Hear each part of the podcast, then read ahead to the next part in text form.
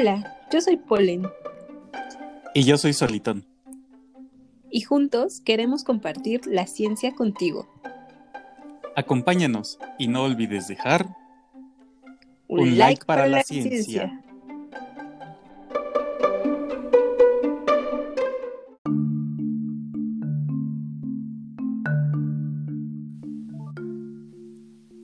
Hola, hola. Hola, Polín. ¿Cómo estás? Bien, ¿y tú? Muy bien, también. Qué bueno. Estoy aquí ya emocionado por ya un episodio más de Un Like para la Ciencia que ha sido todo un éxito internacional.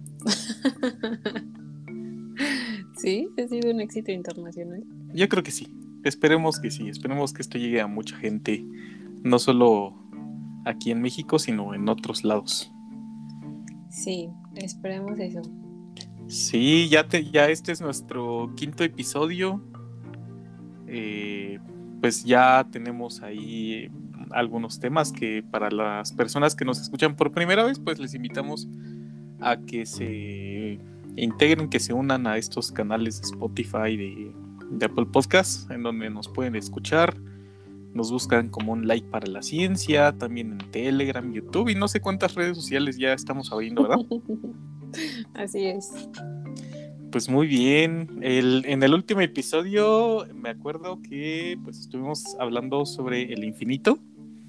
Y más allá. Yo, sí, sobre el infinito y más allá.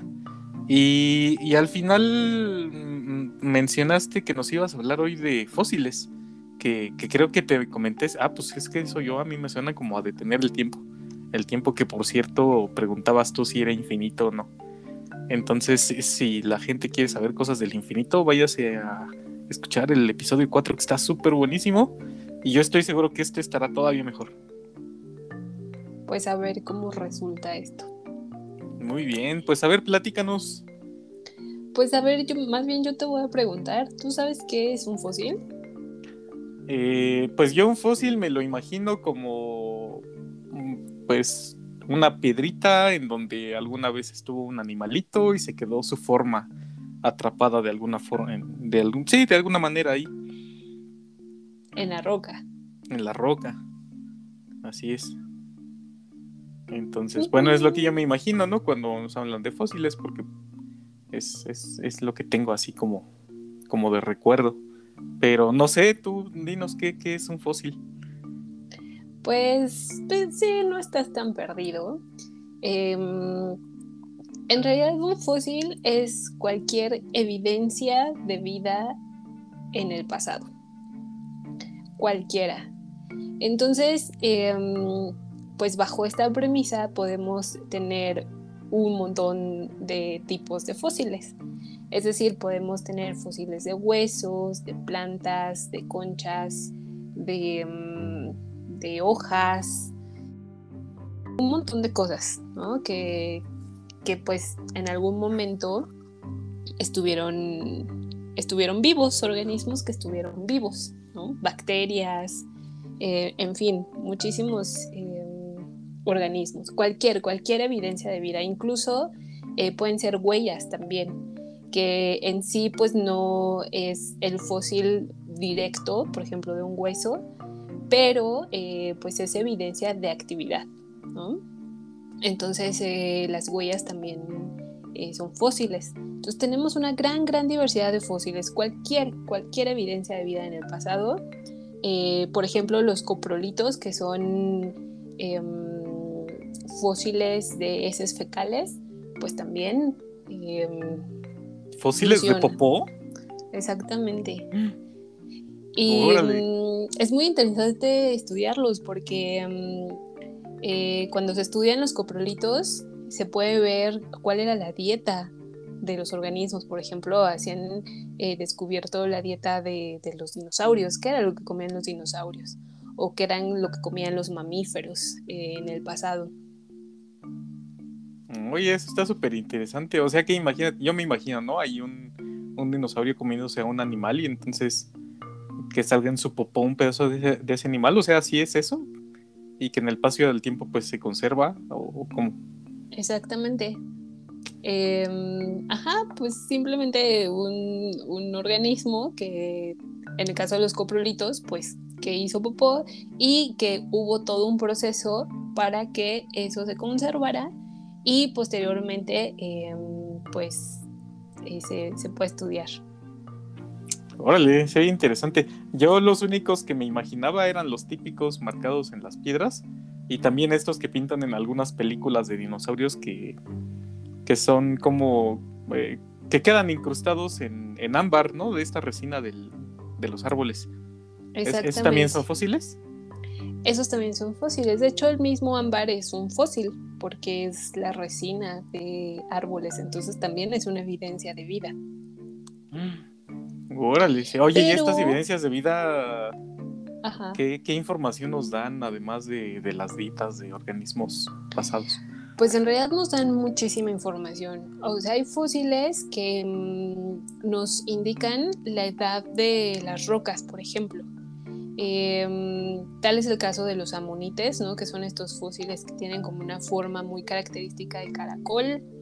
Em, se les conoce como fósiles índice, justamente por eso, porque nos ayudan a, a saber, o sea, a tener una edad aproximada de las rocas que los contienen. Y como esos, pues hay muchos otros fósiles índice, ¿no? Eh, por ejemplo, los mamíferos, eh, los dientes de los ratoncitos también son eh, fósiles índice, algunos foraminíferos, que si han visto por ahí algún video de un like para la ciencia, hemos visto foraminíferos en el microscopio, también son considerados fósiles índice, justo porque nos dan esta esta información. Y bueno, en realidad los fósiles nos dan muchísima información. en primer lugar, podemos conocer organismos que vivieron en el pasado. O sea, imagínate, gracias a ellos podemos saber que los dinosaurios existieron o que los mamuts existieron, ¿no? Organismos que, que actualmente pues ya no se encuentran en la Tierra. Nos dan también información del ambiente en donde vivieron, si era un ambiente húmedo o mm, si era seco, eh, en fin, nos dan muchísima, muchísima información sobre eso. Em, nos dan información también de, em, por ejemplo, en la posición en, donde, en que se encuentren, pues podemos saber si fueron arrastrados por alguna corriente, em, si se encuentra con otros eh, organismos fósiles, pues a lo mejor nos da idea de, la comunidad, de cómo era esa comunidad en la, que vivían. Entonces, pues en realidad nos dan mucha, mucha, mucha información. Órale, ahorita que dices dinosaurios y mamuts, ah, yo creo que eso nada más en Europa, ¿no? O en Asia, esos continentes gigantes, porque aquí en México no creo, ¿sí? En México hay muchísimos fósiles, a lo mejor de dinosaurios no tanto, pero este, existen muchos, muchos fósiles. Em, ¿Como, de qué, ¿Como de qué eh, fósiles podríamos encontrar aquí en México? ¿De qué tipo de vida? Pues lo más común em, son fósiles de invertebrados eh, marinos principalmente, porque durante muchos años eh, todo el territorio que corresponde a México pues estaba, era mar, ¿no? Era un mar. Entonces eh, hay muchos fósiles de, de invertebrados marinos. Sí hay algunos fósiles de dinosaurios, sobre todo en el norte del país se han encontrado, encontrado varios, varios este, fósiles desde, desde huesos hasta algunos nidos, huellas de dinosaurio, en algunas partes muy escasas al sur del país también, pero al sur se han encontrado más mamuts, por ejemplo. En la Ciudad de México se han encontrado muchos restos de mamuts. En Xochimilco en Tultitlán también. Oye, creo que hasta en el aeropuerto, ¿no? Ah, sí, está en el aeropuerto, en, ahorita en la, construcción del aeropuerto, que pues han tenido que excavar, han encontrado fósiles de mamuts. No, no, no me imagino cómo sería la experiencia de ir caminando por la calle ahí en una calle del centro histórico y que de repente salga un mamut, ¿no? bueno, y algo que sí me gustaría... Em, eh, pues decirles es que, me parece muy importante, justo de, eh, ahorita que me preguntabas qué tipo de información nos dan los fósiles, pues em, una de las más importantes desde mi punto de vista es que los fósiles son una evidencia directa de la evolución. Entonces, gracias a ellos también podemos saber cómo la vida ha ido cambiando a través del tiempo. Y eso me parece algo maravilloso. Wow. Oye, pero eh, eh, eh, ¿hay, hay, como una edad mínima para poder considerar algo fósil o, o no hay como un tiempo definido para considerar una evidencia fósil? Sí, sí hay un tiempo definido, porque mm, pues en realidad podríamos considerar que, no sé, si vamos de pronto por la calle y encontramos un animal muerto, eh, podríamos pensar que es un fósil, porque al final de cuentas es una, es una evidencia de que vivió, ¿no? Ese animal. Así es. Eh, pero en realidad deben de tener una edad mínima de 10.000 años para que sean considerados fósiles. ¿10.000 años? ¡Guau! ¿Y cómo le hacen para medir eso? Pues em, a través de estos fósiles índice, em, viendo las rocas en donde se encuentran los fósiles y también se utilizan em, algunos isótopos radiactivos para conocer la edad de estos organismos. Órale, oye, ¿tú tienes idea de cuál es el fósil más viejo del que se tenga conocimiento? Pues los más antiguos son eh, fósiles de bacterias, que son los que indican, ajá, los, los, que indican aproximadamente cuándo aparecieron la, eh, las primeras formas de vida en la Tierra, que justo fueron este, formas de vida eh, eh, bacterianas. y se han encontrado en rocas de aproximadamente 3.500, 600 millones de años. se han encontrado esos, esos restos no, no, no me imagino un fósil de bacteria, debe ser súper pequeño, ¿no? ¿Cómo, sí, son, microfósiles en realidad.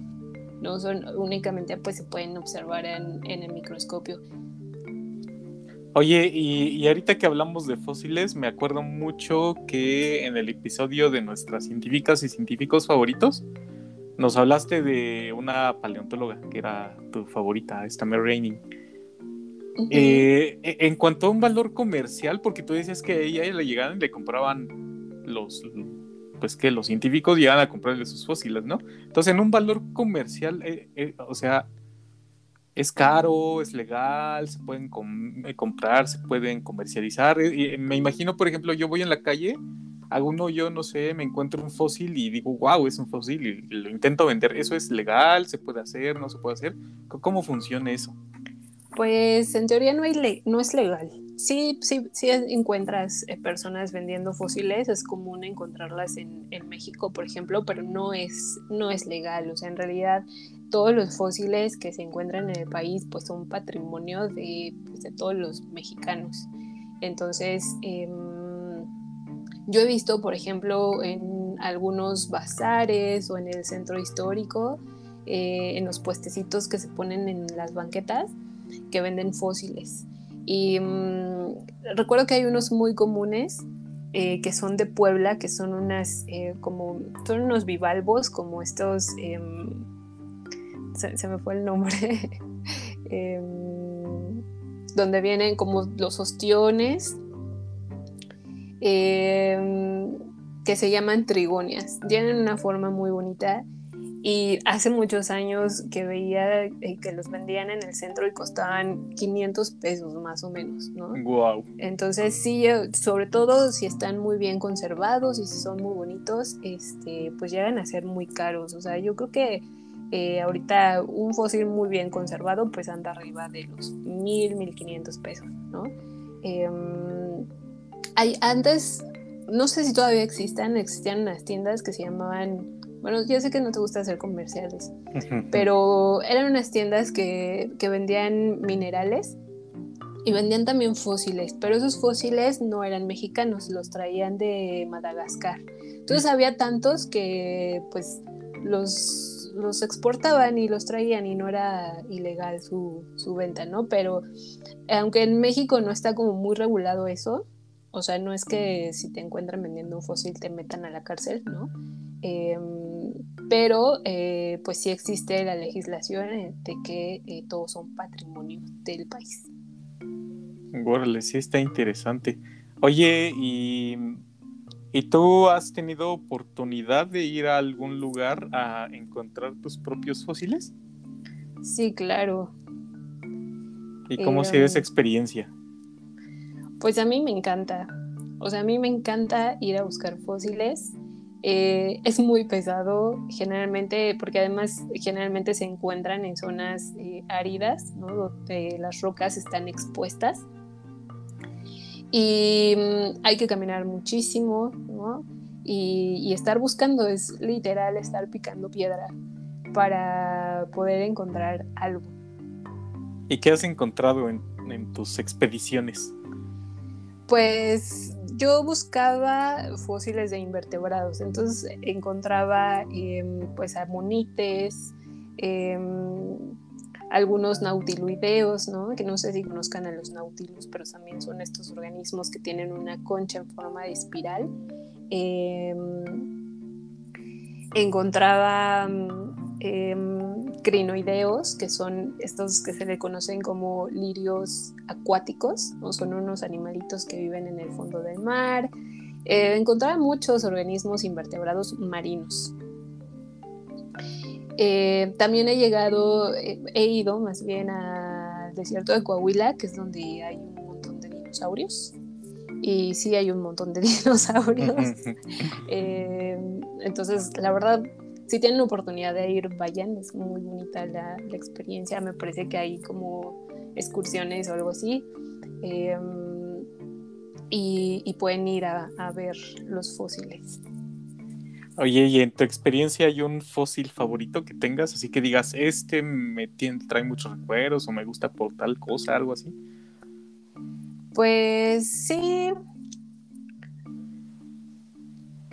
Pues no sé, o sea, creo que en realidad todos, o sea, todos porque me ayudaron al estudio que estaba haciendo, ¿no? Entonces, este, porque además de, de, ir y de encontrarlos, pues además los tenía que estudiar, entonces inevitablemente me encariñaba con ellos, ¿no? Porque es buscar todo acerca de ellos y que es una de las cosas em, que me parecen más interesantes de los fósiles, ¿no? Siempre lo digo, esto de verdad siempre lo digo.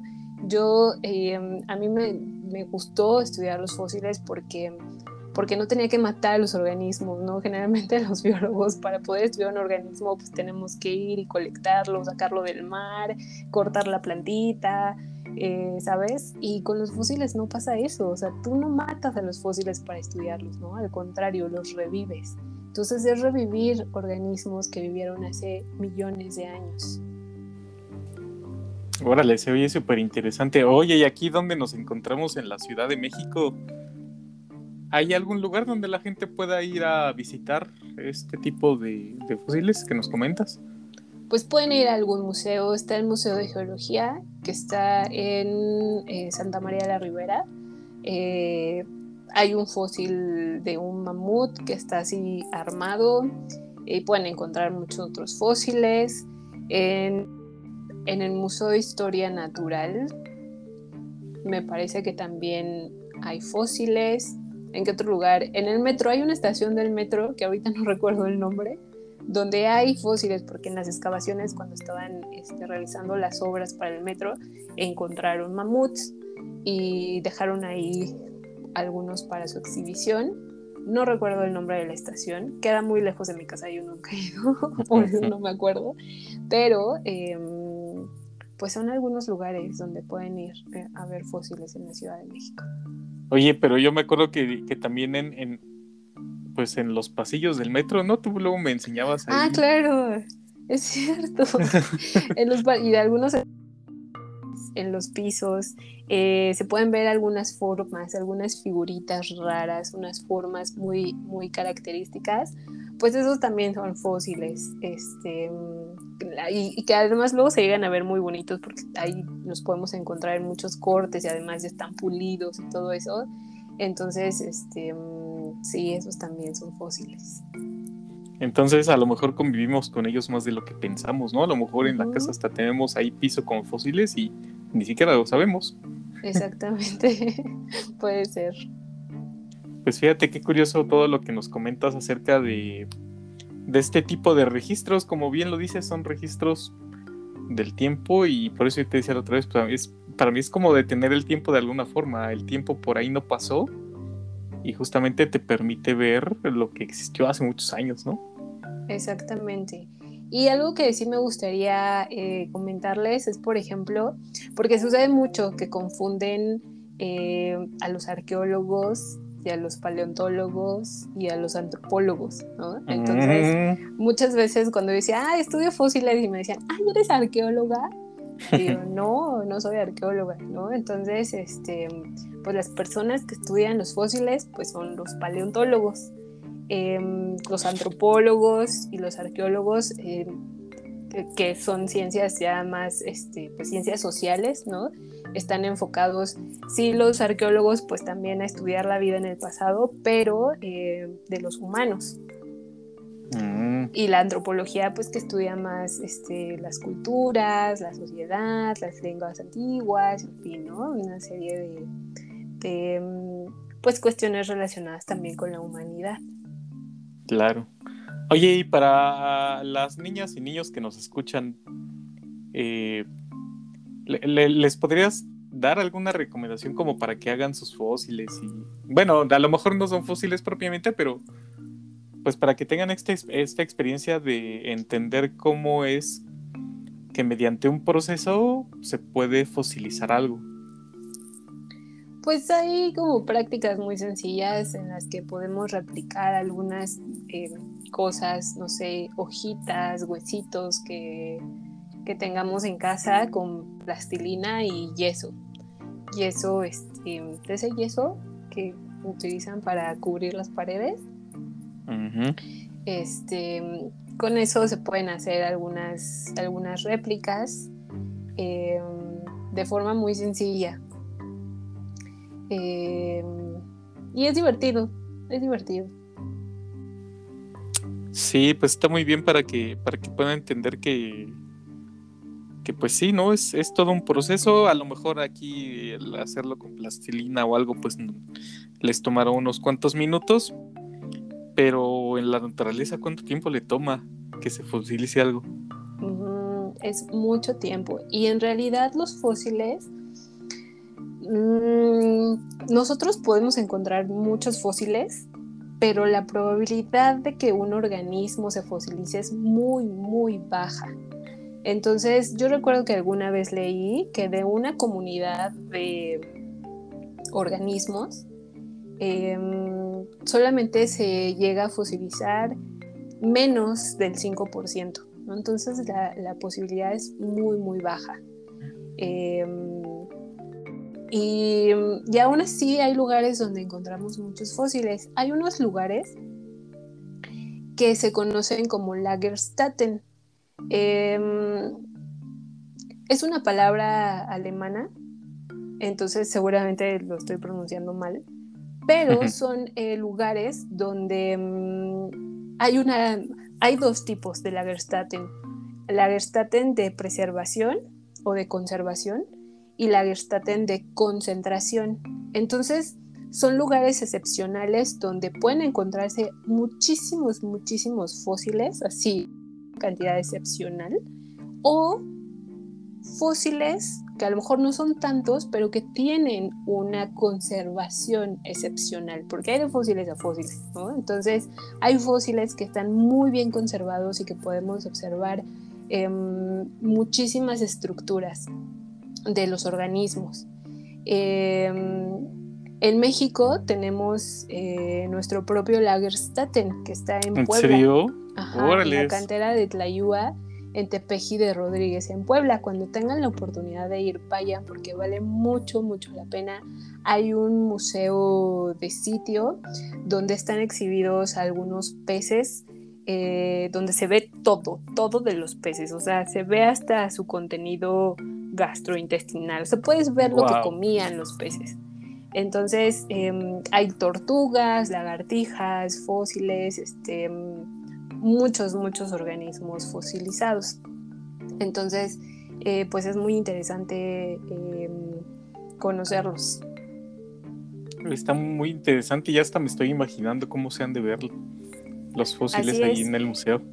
Y además, eh, para que un organismo pueda ser fosilizado, tiene que haber condiciones eh, pues que le sean favorables. Es decir, no es nada fácil que un organismo se fosilice. ¿Tú te has preguntado qué tendría que pasarte a ti para que quedaras fosilizado?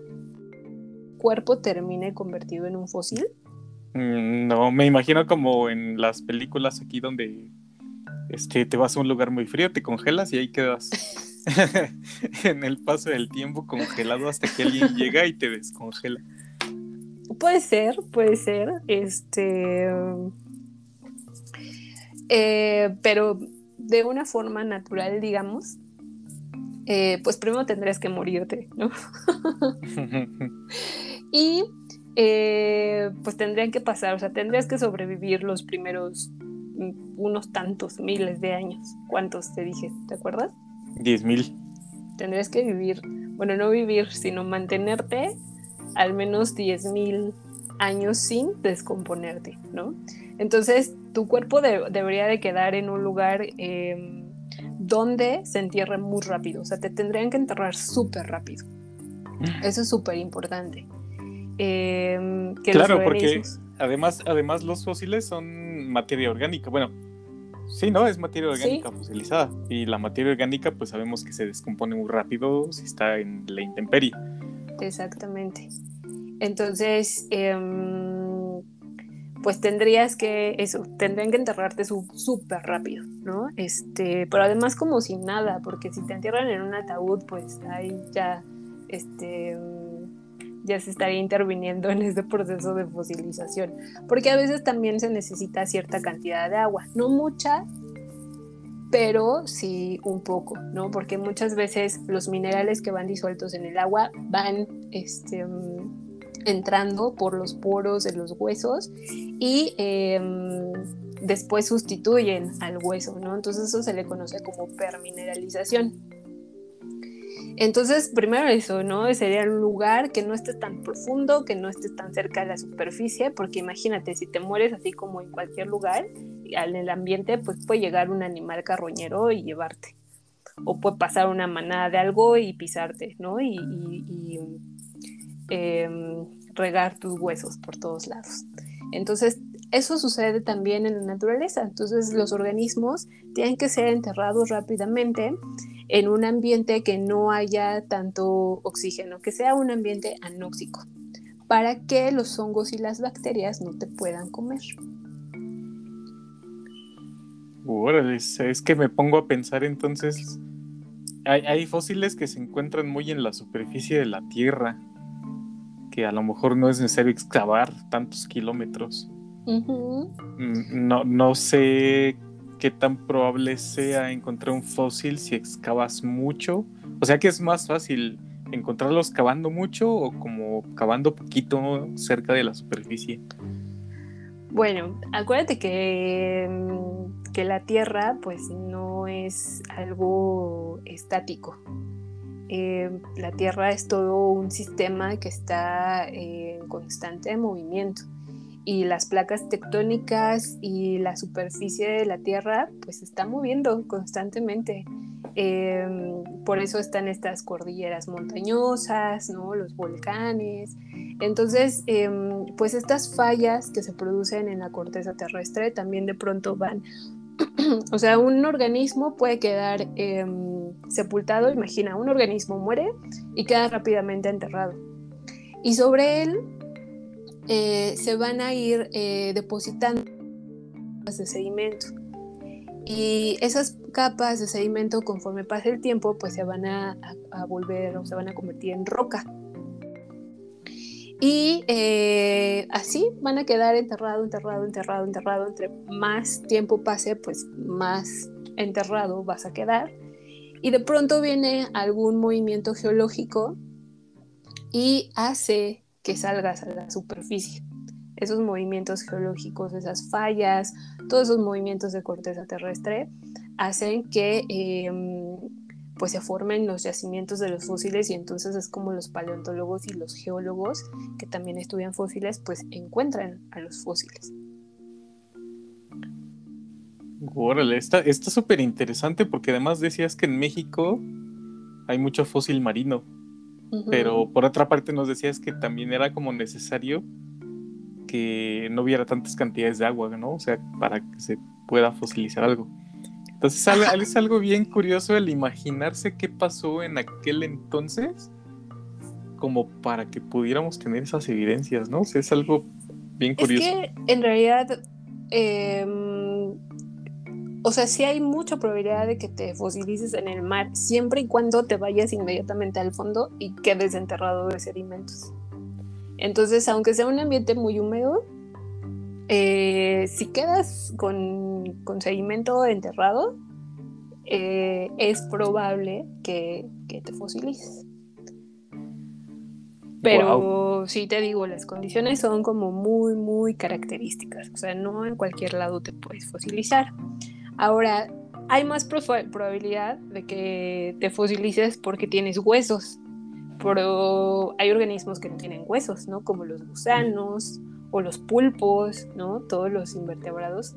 Bueno, algunos tienen conchas, ¿no? Que son pero algunos otros no, como te decía, los gusanos o los invertebrados. Entonces hay aún menos probabilidad de que queden fosilizados. Pero aún así existen, existen fósiles de estos organismos. O de plantas. Sí, claro. Hoy pues está todo, está súper interesante este mundo de los fósiles.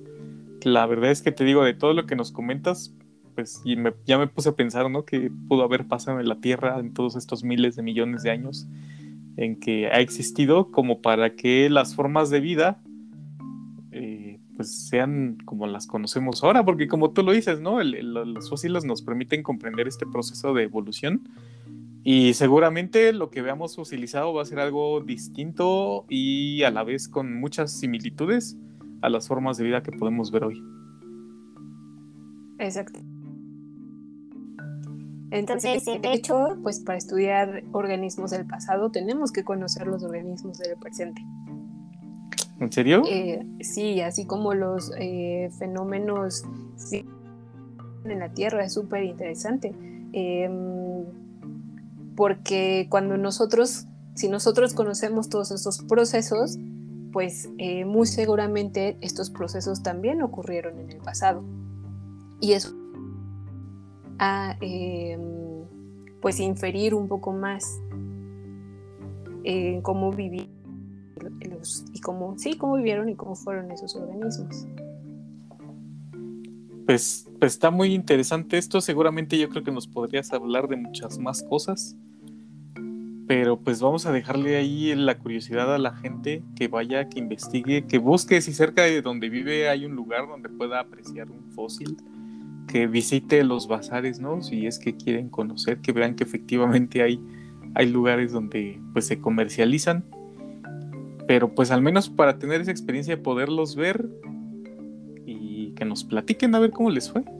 O que se vayan al metro, ¿no? Hay otras cosas interesantes sobre los fósiles que, eh, que es interesante nombrarlas. Eh, porque no solamente los fósiles los puedes encontrar en rocas, sino que, eh, como ya mencionaste, puede ser también en ámbar. Eh, que decíamos que el ámbar pues, ya en sí es un fósil, pero muchas veces lo interesante es lo que podemos encontrar en ese ámbar. la mayoría de las veces son insectos, pero han encontrado incluso ranas, lagartijas, em, arañas, eh, muchos organismos eh, dentro de, del ámbar y que además la preservación llega a ser muy buena. Em, también hay algunas, em, por ejemplo, algunos lugares, algunas localidades como el rancho La Brea en California, donde también los organismos quedaron fosilizados y además son organismos de la era del hielo como los dientes de sable, quedaron fosilizados porque quedaron atrapados en, justo en, la brea. Entonces, este, que es como chapopote. Eso también permitió que, se fosilizaran. O eh, pues también algunos fósiles que se han encontrado en en hielo. Entonces, em, desafortunadamente ahora en, Rusia han encontrado muchos porque pues el cambio climático está haciendo que, que los polos se deshielen y van saliendo fósiles y se han encontrado unos fósiles de mamuts con una preservación increíble, ¿no? O sea, que incluso tienen sus órganos internos bien conservados o el pelo, entonces se puede ver hasta el color del pelo del mamut, en fin, este, mm, con una conservación muy, muy impresionante. No me imagino cómo ha de ser eso de, que de repente se deshiela algo y, sale a flote una vida pasada. Y pues sí, esas son algunas formas muy, muy excepcionales en las que eh, podrías quedar fosilizado. Wow. Bueno, este, pues ahora sí, si quieres ya podemos terminar. Pero antes de terminar, ¿de qué vamos a hablar en el siguiente episodio? No sé, ¿de qué vamos a hablar? pues yo creo que ya, ya tuvimos pues la vez pasada algo de matemáticas, hoy hablamos un poco de fósiles. La siguiente estaría bonito que habláramos sobre la relación que hay entre diferentes disciplinas o diferentes ciencias, ah, porque a veces las vemos como separadas, ¿no? La física es una cosa, las matemáticas otra, la biología otra, pero en realidad hay una relación impresionante entre todas estas ciencias. Claro. Entonces, ¿qué te parece si en nuestro siguiente episodio hablamos un poco de eso, de la relación particularmente entre la física y la biología, pues porque son nuestro campo de estudio? Me parece muy interesante. Muy bien, pues entonces le invitamos a las personas que nos escuchan a que nos sigan, a que compartan los episodios con sus conocidos, con sus familiares, en sus redes sociales. Que nos hagan comentarios, que nos comenten, que, nos digan si quieren escuchar algo en particular. Todo comentario es bien recibido. Entonces, ahí está la invitación. También a que nos sigan en las redes. ¿Tú qué les quieres decir? Pues nada, que nos dejen sus comentarios. Este, pueden escribirnos en Facebook o unirse al canal de Telegram y em, también ahí eh, escribirnos qué es lo que les gustaría escuchar. Sí, ojalá, ojalá recibamos muchos comentarios de las personas que nos escuchan. Y bueno, eso es lo, divertido, lo interesante que, que si no lo sabemos, pues lo investigamos y lo compartimos, ¿no? Que para eso está el conocimiento. Pues muchas gracias, Polen, por esta plática que nos diste hoy sobre fósiles, que la verdad está súper interesante. Muchas gracias. Y nos estaremos pues viendo en Exactamente, en el próximo episodio. En un episodio más adelante. Cuídate mucho. Tú también. Nos vemos, Polen. Bye. Bye. Bye.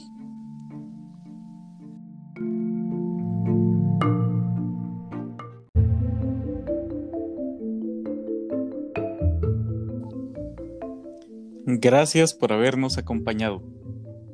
Te esperamos en nuestro próximo episodio. Y no olvides dejar un, like, para, la ciencia.